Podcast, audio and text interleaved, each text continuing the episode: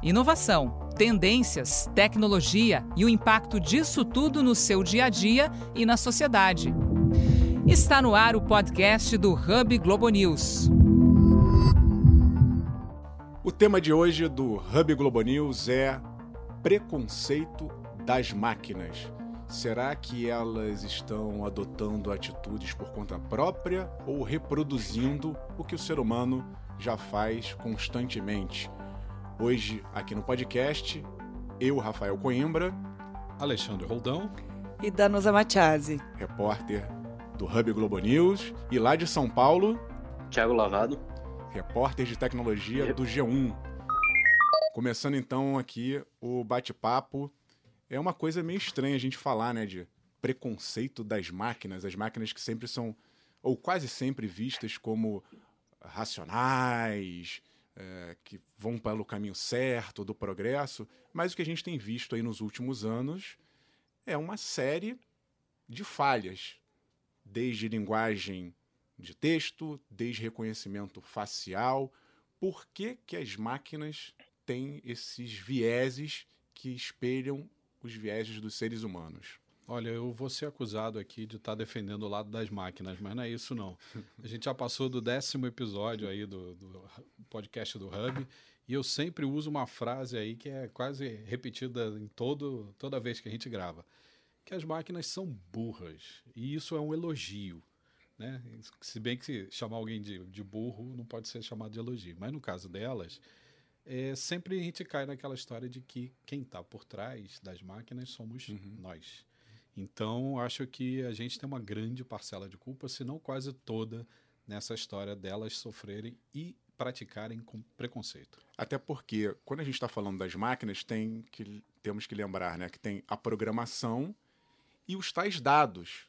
E quem fornece esses dados para as máquinas somos nós, humanos. E aí vou passar a bola aqui para a Danusa, que conversou com um especialista eh, nesse assunto, que vai explicar para a gente como é que isso acontece na prática? Danusa, quem é essa pessoa e o que, que ele te contou?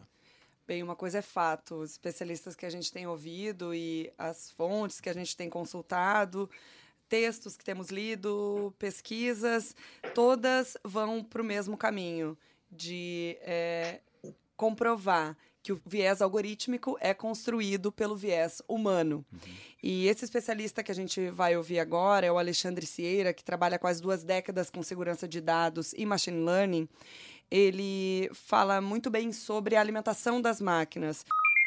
Como é que funciona um algoritmo como os que a gente tem discutido que estão criando viés, né? que é um tipo de algoritmo que se chama de algoritmo de machine learning, ou de aprendizado de máquina.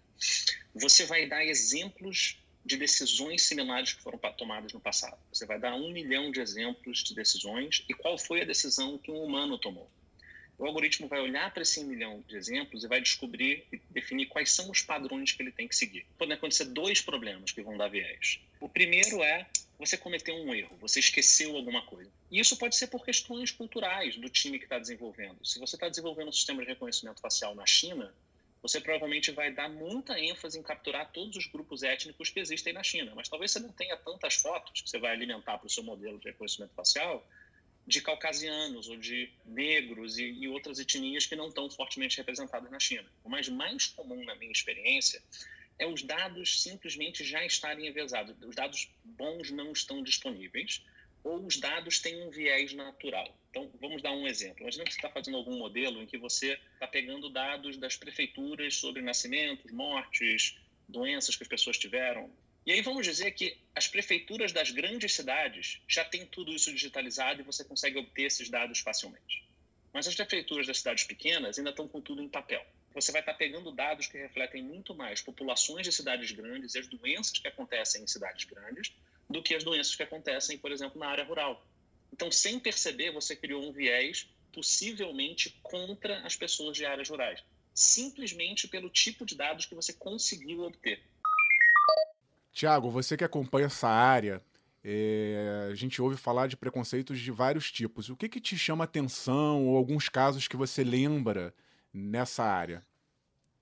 Então, tem, tem alguns casos bastante recentes já sobre preconceito relacionado à inteligência artificial, a machine learning. Recentemente, acho que não faz nem alguma, algumas semanas, é, o, o cartão de crédito da Apple. A Apple lançou um cartão de crédito mais cedo esse ano, e eles estão sendo acusados de usarem de, de, de o cartão de crédito oferecer mais crédito para homens do que para mulheres, inclusive para pessoas que são da mesma família, é, pessoas que são esposa e marido, acabam tendo uma análise de crédito diferenciada pelo, pelo, pelo, pelo algoritmo que faz essa funcionalidade no cartão da Apple é, a Apple acabou não, não, não, se posicionando de fato sobre isso. Né? Um outro caso também que me chamou bastante atenção foi um caso que foi publicado na revista Science, ah, faz, faz pouquíssimo tempo também, que é sobre um algoritmo que dava tratamento médico para pacientes nos Estados Unidos.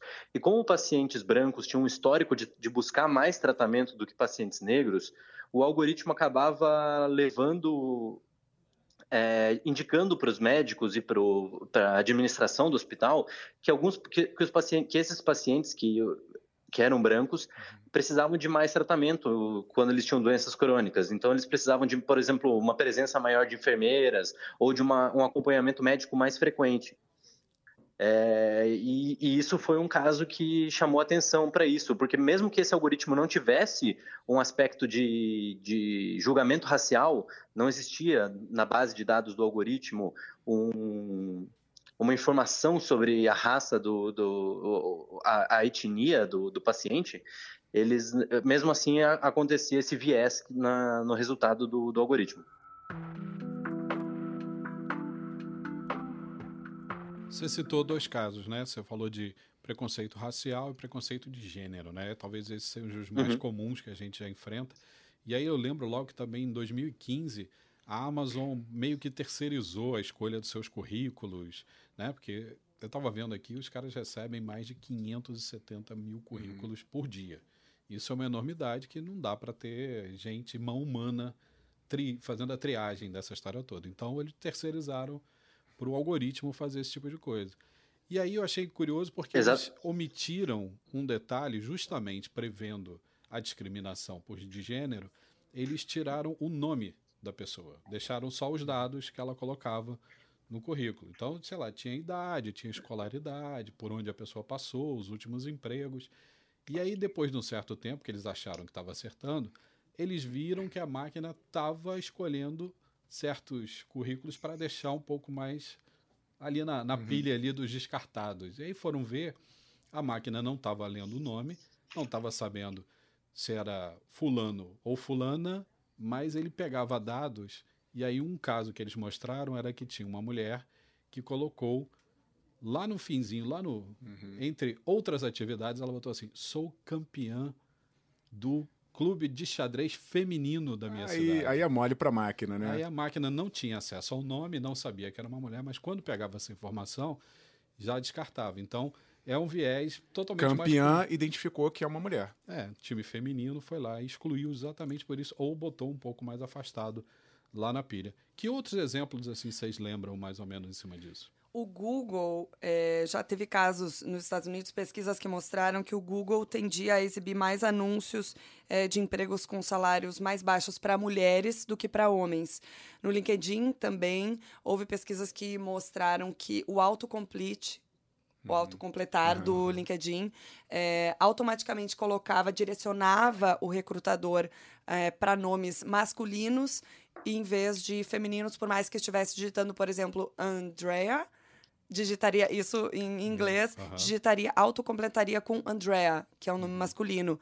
E o interessante disso e o preocupante disso é que a máquina ela vai aprendendo conforme o nosso comportamento. Uhum. Então, se um preconceito está sendo reproduzido ali e a gente está reforçando com esse algoritmo, ele vai se exponencializar, vai, vai, vai ser reforçado isso cada vez mais se a gente não mudar o viés. E tem uma outra questão sobre esses dados é, com relação ao que o Thiago citou do cartão de crédito. Historicamente, a mulher ganha menos e, historicamente, uh, os homens detiveram o poder econômico. Ainda bem que isso está mudando, só que é uma mudança muito recente. E os dados, eles são de mais longo prazo. A De- série histórica, se você for olhar. Exatamente. É uma série A histórica. mudança é de agora, mas o perfil é de antigamente. Exatamente. Então a gente não pode culpar apenas os dados e as máquinas por estarem tendo esse preconceito ao liberar crédito menor para as mulheres do que para os homens. O que tem que ser responsabilizado é quem está programando isso para que isso seja quebrado, para que, ele- que a máquina não olhe só para esses dados. Vou puxar para o Rafa aqui, que ele gosta de citar um caso que, na verdade, nem é da programação do algoritmo, mas, na verdade, é do reforço que as pessoas dão em cima dele. Lembra disso, Rafa? Lembro, tem um caso muito interessante, emblemático, que é o da TEI, que foi uma inteligência artificial criada pela Microsoft em 2016.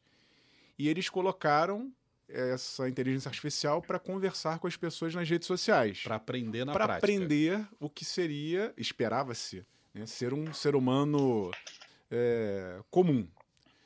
E aí, em pouquíssimo tempo, em questão de horas, a TEI virou um monstro. Porque as pessoas perceberam que era ali uma, uma máquina, uma inteligência artificial, começaram a ensinar as maiores bizarrices do mundo, é, preconceitos dos mais variados, inclusive nazismo, né? é, é, tinha um discurso ali muito forte em relação a isso, e a máquina teve que ser desativada. E aí, fazendo uma brincadeira, é uma coisa que principalmente o brasileiro gosta de fazer muito, né? Quando a gente tem um amigo que é estrangeiro, né? A gente ensina palavras. Primeira coisa é pala- ensinar Ensina palavrão. né? palavrão. Então, assim, nada mais fácil do que fazer isso com a inteligência artificial, né? Tiago, você tá aí. Você tem algum outro caso que você citou também de discriminação, onde a máquina começou a, a reforçar o próprio comportamento, não tem? Existem, existem alguns casos de, de a- a- alimentar algumas inteligências artificiais e algumas máquinas com imagens. E quando você alimenta é, algum tipo de, de inteligência artificial nesse sentido, com, com algum tipo de informação visual, ele tende a coletar tudo que está ali. Por exemplo, de novo, nesse caso, né, a, gente, a gente falou um pouco aqui de como as mulheres, historicamente, são recebem menos do que os homens, e que isso é uma coisa que, ainda bem, está mudando agora. Historicamente, também, as mulheres entraram no mercado de trabalho depois dos homens. E tem casos de inteligências artificiais em que elas eram alimentadas com, com fotos de cozinhas e depois de um tempo ela, ela retornava, né? O que, o, qual é- o que existe dentro de uma cozinha? Existem lá eletrodomésticos, existem louças, existem panelas, e às vezes a inteligência artificial acabava dizendo que existiam mulheres também, porque existiam muitas fotos, muitas imagens de mulheres nas em uma cozinha. Isso é, um, isso é um problema que não, enfim, não foi previsto inicialmente quando a inteligência artificial foi programada, né? Mas com, como a base de dados é, tinha algum tipo de viés ali já na, na, na base em si, isso acabou retornando um resultado problemático, um resultado preconceituoso e que às vezes e tem que cabe ao programador, à equipe de, de pesquisadores prever que esse tipo de coisa pode acontecer com uma base de dados deles, né? Vou mudar agora o, o rumo da prosa aqui para puxar uma outra questão relativa à tecnologia e bem recente. Uso de assistentes virtuais como secretárias barra secretários. Quem aí não tem uma Siri, uma Alexa, pelos, pelos nomes você já está vendo que é tudo, tudo mulher. E as vozes são todas de Femininas. mulher, femininas. E é isso, é, é ou não é um Uhum. preconceito? O Fala. Rafael comentou isso comigo e eu fiquei bem chocada, porque eu, como uma boa feminista, não ter me dado conta disso, me decepcionei comigo mesma. Já tá normal, né? É, foi uma coisa que talvez se institucionalizou e, e nem para uma feminista Não, isso mas gritou. Talvez, talvez você tenha achado que é representatividade no lugar das máquinas. Pode que as ser vozes também. sejam femininas. Mas é assim, muita gente não sabe que você pode escolher uma voz masculina Pode. também. E uma voz neutra, Rafael. Você comentou também que se chegou a uma voz neutra, genderless. É, porque. Por que, que eu tô falando isso? Porque pode parecer uma coisa boba, mas quando você tá falando com uma assistente virtual ou um assistente virtual, você tá dando ordem. Você tá pedindo para que a Uhum. máquina faça uma tarefa para você. Então, eu, pessoalmente, acho que isso reforça um estigma de que a mulher é a secretária. Por que não um homem pode ser o seu secretário? O seu mordomo. o né? seu mordomo. É, a gente tem essa figura do mordomo e da secretária. E aí teve Uhum. uma, um, um pessoal que criou uma voz que seria uma voz neutra. É, chama Kill. Você vai ouvir agora um trechinho dessa voz que seria uma voz sem gênero para uma assistente ou um assistente virtual que não existe, mas que poderia ter esse tipo de voz. Hi, I'm Q, the world's first genderless voice assistant. Think of me like Siri or Alexa, but neither male nor female. Você percebe aí que é, algum, tem gente que vai achar que é mais para mulher, mais feminino, mais masculino, mas eles chegaram a uma frequência que seria uma frequência neutra. Claro, é uma, é uma tentativa da gente fazer esse tipo de reflexão de quem que a gente quer dar ordens para homem, para mulher, para um gênero Acho neutro. que é isso que é legal. Acho que tem duas coisas aí. Né? Você falou da preferência de cada um. Quando você escuta a voz dele, dela, eu não sei mais como é que se refere uhum. a esse assistente. Uhum, deles. Né? Deles. eu não sei mais. Mas é legal porque isso que você falou, cada um acha que a voz pode ser. Eu posso achar que essa mesma voz é masculina e Danusa pode achar que a voz uhum. é feminina. Uhum. Isso já é muito bom, né? E fora isso, você tem a questão de, de toda uma indústria se voltando para achar uma solução para problemas da sociedade. Ou seja, eles não estão vendendo um viés cultural, estão vendendo uma máquina, né, que pode resolver problemas para você. Mas provavelmente esse input foi dado por usuários.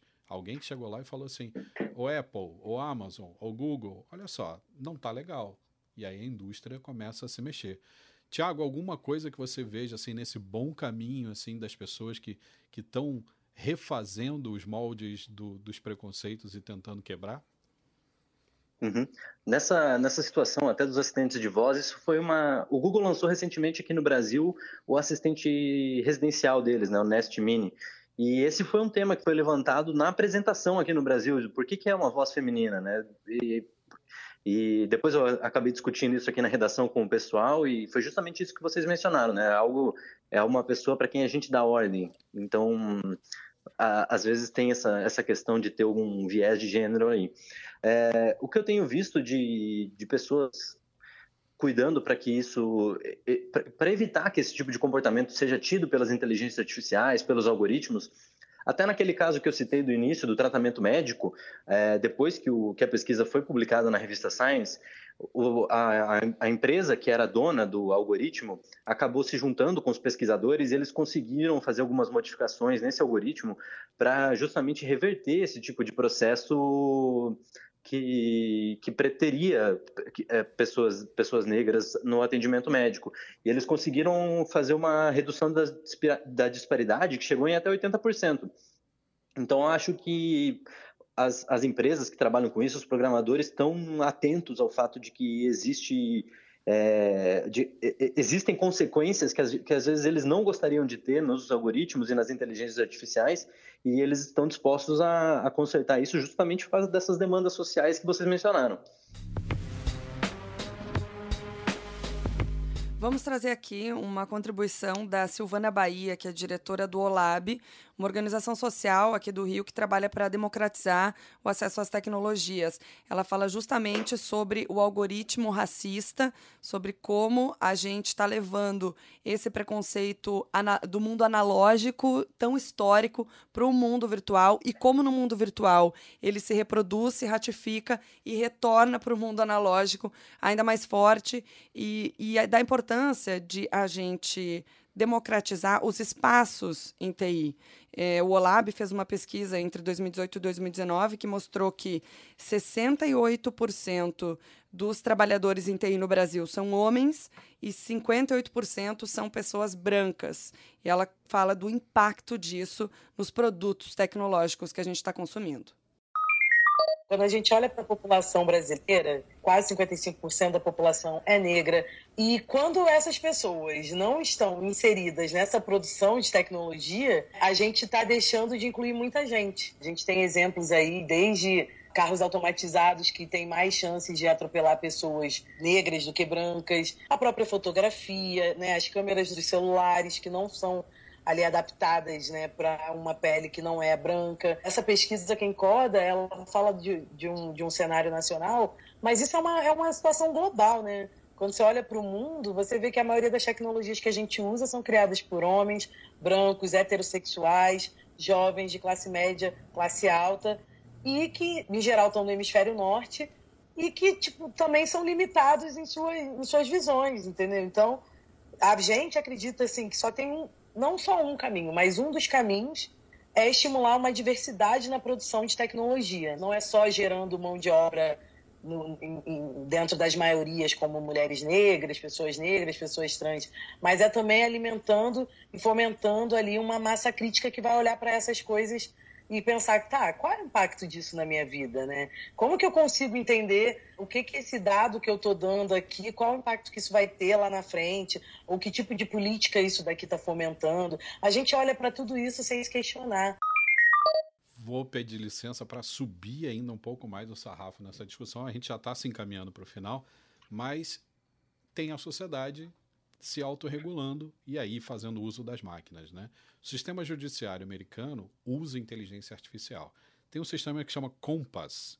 O Compass é um, um anagrama formado por letrinhas aí, e em tradução pro, livre para o português quer dizer o gerenciamento de sanções alternativas para perfis de criminosos. E aí é o sistema que está sendo usado por juízes. Na verdade, a máquina está batendo o martelo para mandar gente para a cadeia ou para soltar.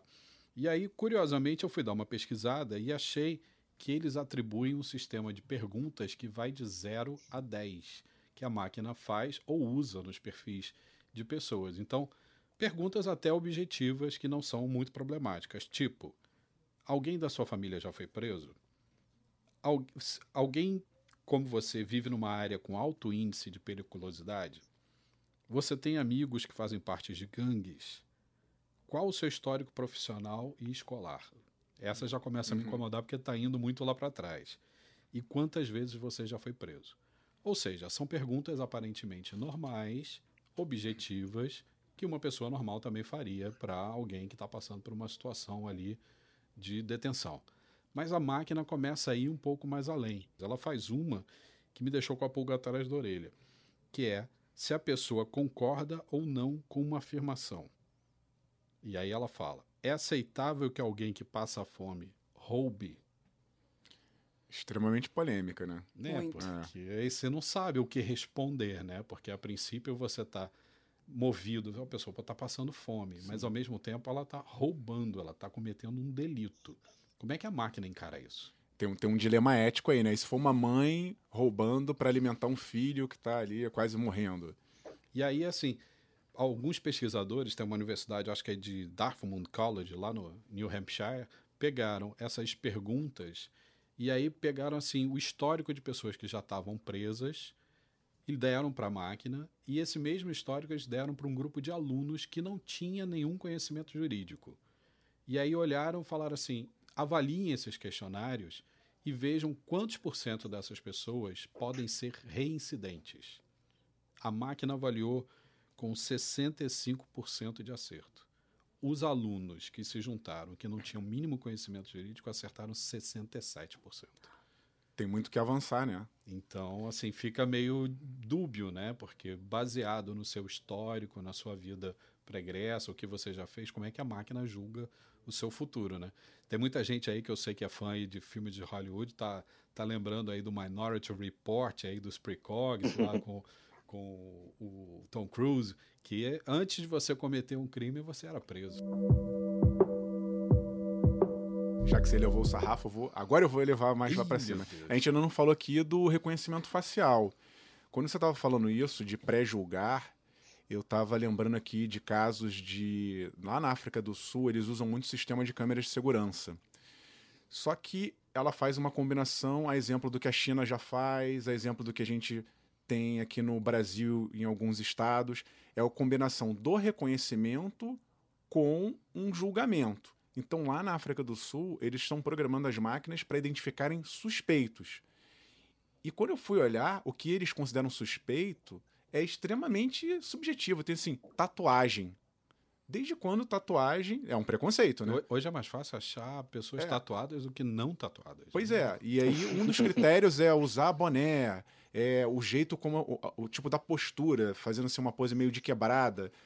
É uma série de preconceitos. Eu, na mesma hora, para mim, assim, isso é tudo preconceito. Você tá, não tá respeitando a diversidade da pessoa e já tá achando que ela é bandida por determinadas marcas por clichês. Por né? clichês, é, é, essa é a verdade. Então, o que a gente tem que prestar atenção e refletir muito enquanto sociedade é o que, que a gente vai pedir, exigir, ensinar para que as máquinas sejam nossas aliadas, ajudem, facilitem, claro, os processos, mas que não se antecipem, não prejulguem e não reforcem o que a gente vem tentando combater no mundo analógico. Olha, a minha esperança é que a gente melhore os humanos primeiro, atualize o software humano para que depois as máquinas se atualizem. Porque se a gente aqui constrói os algoritmos, faz os inputs, coloca os dados lá, acho que a gente é que tem que melhorar antes. A gente precisa resetar muita coisa, porque parte da gente, principalmente. Concorda, Thiago? Concordo totalmente, é, acho que é isso mesmo. A gente, é, eu estava lendo até um, um, pouco antes aqui, antes de, de, de, a gente começar a conversar, e uma pesquisa da IBM fala que eles identificaram que os seres humanos têm cerca de 180 vieses, eles têm mais ou menos um número, um mapeamento do, dos preconceitos. Então, a gente tem muita coisa que a gente tem que resolver ainda antes de culpar as máquinas por, por, por coisas que às vezes a gente acaba refletindo nelas, né? Vamos resolver então o primeiro problema humano, depois o das máquinas. Vamos ficando então por aqui nesse podcast Hub Globo News. Obrigado, Tiago. Obrigado, Danusa. Roldão, recadinho aí, final. Recado da paróquia, como sempre, toda semana. Eu queria deixar aquele aviso para que você que está escutando o podcast agora pela primeira vez e você que já de vez em quando passa por aqui, sempre assine aí o, o seu navegador, o seu, seu agregador. Você pode ouvir no Apple, no Spotify. Na página do G1 é g1.com.br/barra podcast. E aí, toda vez que você assinar, a gente vai fazer um episódio novo e você vai ser avisado. E como a gente não faz nada sozinho aqui em equipe, a gente tem por trás da gravação áudio perfeito aqui do Anderson Souza e a edição do nosso Rafael Coimbra. Obrigado, gente. Obrigada. Valeu, obrigado. Abraço.